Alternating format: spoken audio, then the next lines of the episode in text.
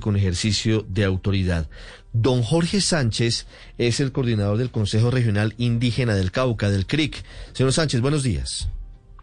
Muy buenos días a eh, Blue Radio y a todos los oyentes que nos escuchan y a ustedes en la mesa del trabajo por esta prestigiosa emisora a nivel del país. Señor Sánchez, ¿la Minga comienza el próximo lunes 12 de octubre?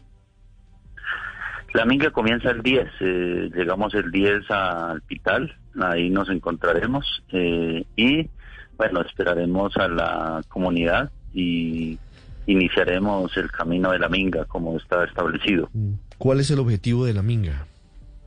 Mira, primero es una Minga pacífica, eh, no la orientación que se ha tomado con los pueblos indígenas, los estudiantes, el campesinado, el sindicalismo es que marcharemos eh, pacíficamente, no habrán bloqueos pensando de que el propósito es eh, defender la vida. Defender la vida porque en el suroccidente del país y en el país cada día hay asesinatos, hay masacres y en los últimos tiempos, día por medio, hay dos, tres, cuatro asesinatos y nos preocupa la vida. El segundo elemento es el territorio. Mm, se quieren apoderar de nuestros territorios, eh, los grupos armados, eh, la minería ilegal, eh, otros actores que quieren desestabilizar nuestros procesos organizativos y nuestros planes de vida. Y el otro elemento eh, es la paz. Nosotros tuvimos dos años de tranquilidad donde los niños volvieron a, su, a los campos deportivos, donde los niños volvieron a las escuelas, donde los jóvenes volvieron a sus trabajos, donde los mayores y mayoras siguieron tejiendo la palabra y en los últimos tiempos hemos vuelto al mismo ejercicio de guerra de hace unos 10, 20 años donde era imposible salir de, nuestras casas. Y el otro elemento es eh, los derechos. Mm, seguramente, digamos, en este ejercicio cada día afecta nuestros derechos culturales, económicos, sociales y ese es el objetivo de la Minga, un reclamo eh, al Estado, al gobierno, de que tiene una conversa pendiente con nosotros, una conversa desde el año 2019, cuando quedamos pendiente en Carlono, y bueno, pues queremos discutir estos temas, hablarlos, conversarlos y dejar, digamos, nuestros planteos al, al país y la situación que se vive en el suroccidente a nivel de Colombia. Mm, y bueno, Sánchez, esa conversa que usted dice que tienen pendiente con el gobierno nacional hace referencia a la anterior Minga, que fue bastante prolongada y que fue bastante compleja en ese momento.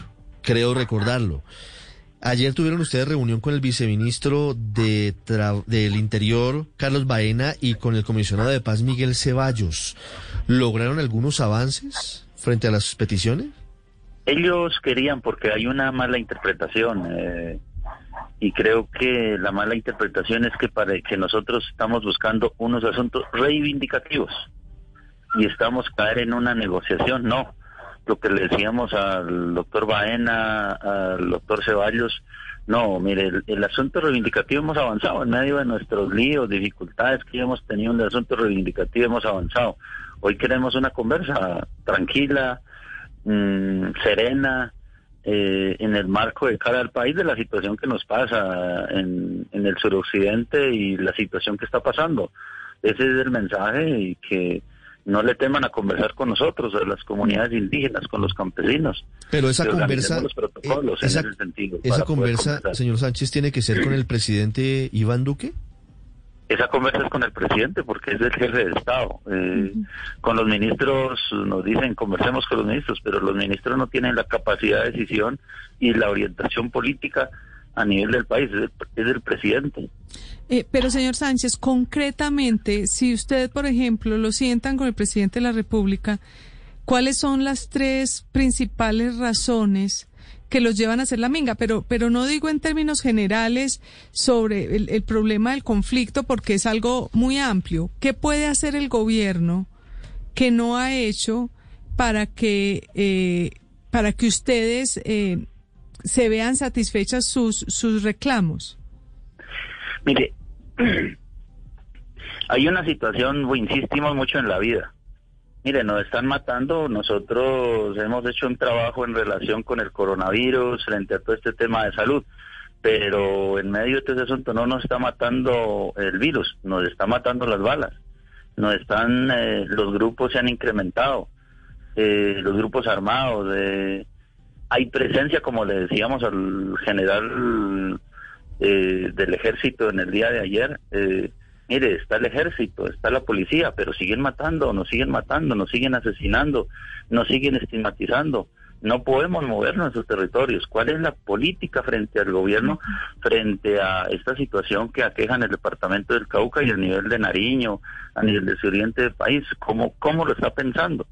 ¿Cómo es la situación hoy de la política del gobierno frente a este tema? Queremos conversarlo porque no tenemos no tenemos respuestas frente a esta situación.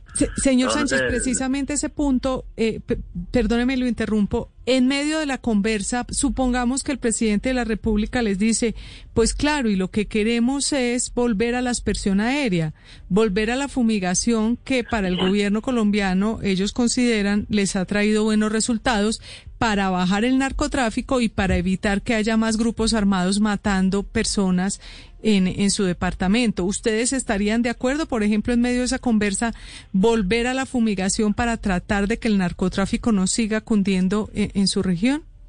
Pero, por ejemplo, un tema en el Cauca, en las, en las extensiones del cultivo de narcotráfico, para el gobierno es conocido las extensiones que seguramente, digamos, conocen. No hay un asunto de espacio para poder las expresiones aéreas cuál es el modelo, cuál es la, la, política económica que quiere implantar.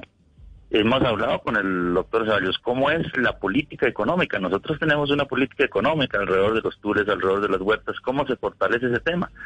Nosotros tenemos eh, generación de empresas, generación de microempresas, se han venido haciendo, pero digamos más allá de ese asunto, no hay un asunto del apoyo frente a todo el modelo económico que tenemos como pueblos indígenas, como sector campesino. A eso no le están colocando atención. Hoy, en el marco de la pandemia, quedó evidente, quedó evidente el grado de pobreza, el grado de la no atención del Estado colombiano frente a toda la situación de economía y productividad de los territorios de los pueblos indígenas y campesinados a nivel del departamento del Cauca y seguramente a nivel del país. Sí. Si esa conversa no se da con el presidente Iván Duque, señor Sánchez, ¿qué va a pasar? ¿Ustedes qué piensan hacer? No, nuestra nuestro camino es llegar a Bogotá y dejar, digamos, nuestro precedente, dejar, digamos, por eso digo, nuestra nuestro caminar es tranquilo, es pacífico, para no, aquí en el departamento del Cauca, así lo hemos dicho al gobernador y para todos los oyentes a nivel del país, una conversa, un, un caminar tranquilo. Queremos dar a conocer esta palabra que estamos recorriendo y dejamos los precedentes políticos a nivel del país y seguramente tocará seguir caminando, seguir avanzando en el tiempo, pues mientras que el gobierno nos atienda y podamos conversar. Yo creo que el gobierno, así como atiende a otros, eh, empresas, a otros grandes eh, a nivel del país, pues igual es válido sentarnos para conversar, conversar frente a lo que estamos pensando, frente a nuestro buen vivir, frente al desarrollo como lo estamos pensando en nuestras comunidades, porque somos eh, pequeños productores eh, ligados al asunto cultural, a la dinámica organizativa y que nos entiendan que aquí hay, digamos, un asunto diferencial a nivel del país y que queremos conversar, digamos, y aportarle al modelo de desarrollo como lo está pensado, aunque no estamos de acuerdo con ese modelo de desarrollo, pero sí, digamos, a nuestra dinámica del buen vivir como pueblos indígenas a nivel del campo y del país. Si el, presidente Duque no los atiende, ustedes van a desplazarse a las grandes ciudades. Las autoridades en Cali ya acordaron brindarles garantías y seguridad a los integrantes de la minga indígena. Seguramente va a pasar lo mismo en Bogotá. Pero estamos en un punto crítico de la pandemia, señor Sánchez. ¿A usted no le preocupa el tema de los contagios disparados en las grandes capitales? Porque estamos hablando de casi 15 mil, 18 mil indígenas que podrían llegar a las grandes ciudades. Sí, ese tema lo hemos hablado y hemos venido preparando todos los protocolos eh, desde nuestro sistema de salud propio intercultural. Hemos preparado nuestros propios productos que nos han ido muy bien para poder atender esta pandemia. El gobierno no ha querido atender esta pandemia en los pueblos indígenas. Y bueno, hemos tomado todas las medidas correspondientes pues para poder, digamos, eh, caminar eh, y poder, digamos, mm, avanzar en este ejercicio, porque no podemos dejar que Pues la pandemia no nos está matando, nos está matando la guerra en el departamento del Cauca y a nivel del país. Sí, pero no hay que descuidar la pandemia, hay que tener mucho sí, cuidado. Estamos de acuerdo, mm. estamos de acuerdo. Tenemos todos los protocolos eh, para poder atender esta minga. Una última pregunta. ¿Cuál es su opinión sobre los seis mensajes en Twitter que estábamos comentando del expresidente Álvaro Uribe, en donde dice, entre otras cosas, que lo que busca la minga es la toma socialista del Estado? Yo creo que Uribe siempre, digamos, nos ha estigmatizado y hoy debía dedicarse a, defenderse de todos los crímenes de Estado que cometió cuando era presidente y no meterse en una reivindicación de los pueblos a nivel del país y no polarizar más este país y no que esté tranquilo en el huérrimo pensando en defenderse de todas las masacres que ha cometido en este país y, y que deje gobernar al presidente. Eh, creo que lo que está generando es más polarización y, eso no le hace bien al país. Nosotros lo que queremos, somos colombianos y como colombianos sentimos la necesidad igualmente de dar a conocer nuestras apreciaciones y nuestros pensares alrededor de la vida, el territorio, la paz, la democracia y cómo le apostamos también a este ejercicio de, construcción de país. Pero más allá de Uribe, ¿qué le responde usted a quienes tienen preocupaciones por el trasfondo de la minga o la posibilidad de que se prolongue en el tiempo, o la posibilidad de que sea un instrumento para eventualmente poner en aprietos al gobierno? Mm, mire, para el país y para todos aquellos que nos escuchan debe tranquilidad porque nosotros hoy queremos dejar es una dejamos queremos dejar nuestra nuestro nuestra sabiduría, nuestro conocimiento, nuestro pensar y dejarlo planteado a nivel del país para seguir caminando y seguir avanzando en esta construcción insisto mucho, en una construcción de democracia, de participación y que no sea simplemente uno, sino que seamos muchos apostándole a un asunto diferente, a un asunto más colectivo y en un asunto más democrático. Por eso eh, siempre nos miran de que los bloqueos, de que esto se va a prolongar. No, nuestra misión y nuestro trabajo de esta minga es una minga política, es pacífica y es dejar eh, nuestros planteamientos al pueblo colombiano de lo que está pasando en el suroccidente del país y cómo hoy pues definitivamente la guerra cada día se agudiza en el Cauca y a nivel del suroccidente y a nivel de todo el país. Las 8 de la mañana, 17 minutos, es Jorge Sánchez, coordinador del Consejo Regional Indígena del Cauca, del CRIC, uno de los eh, grupos indígenas más reconocidos en Colombia. Señor Sánchez, muchas gracias.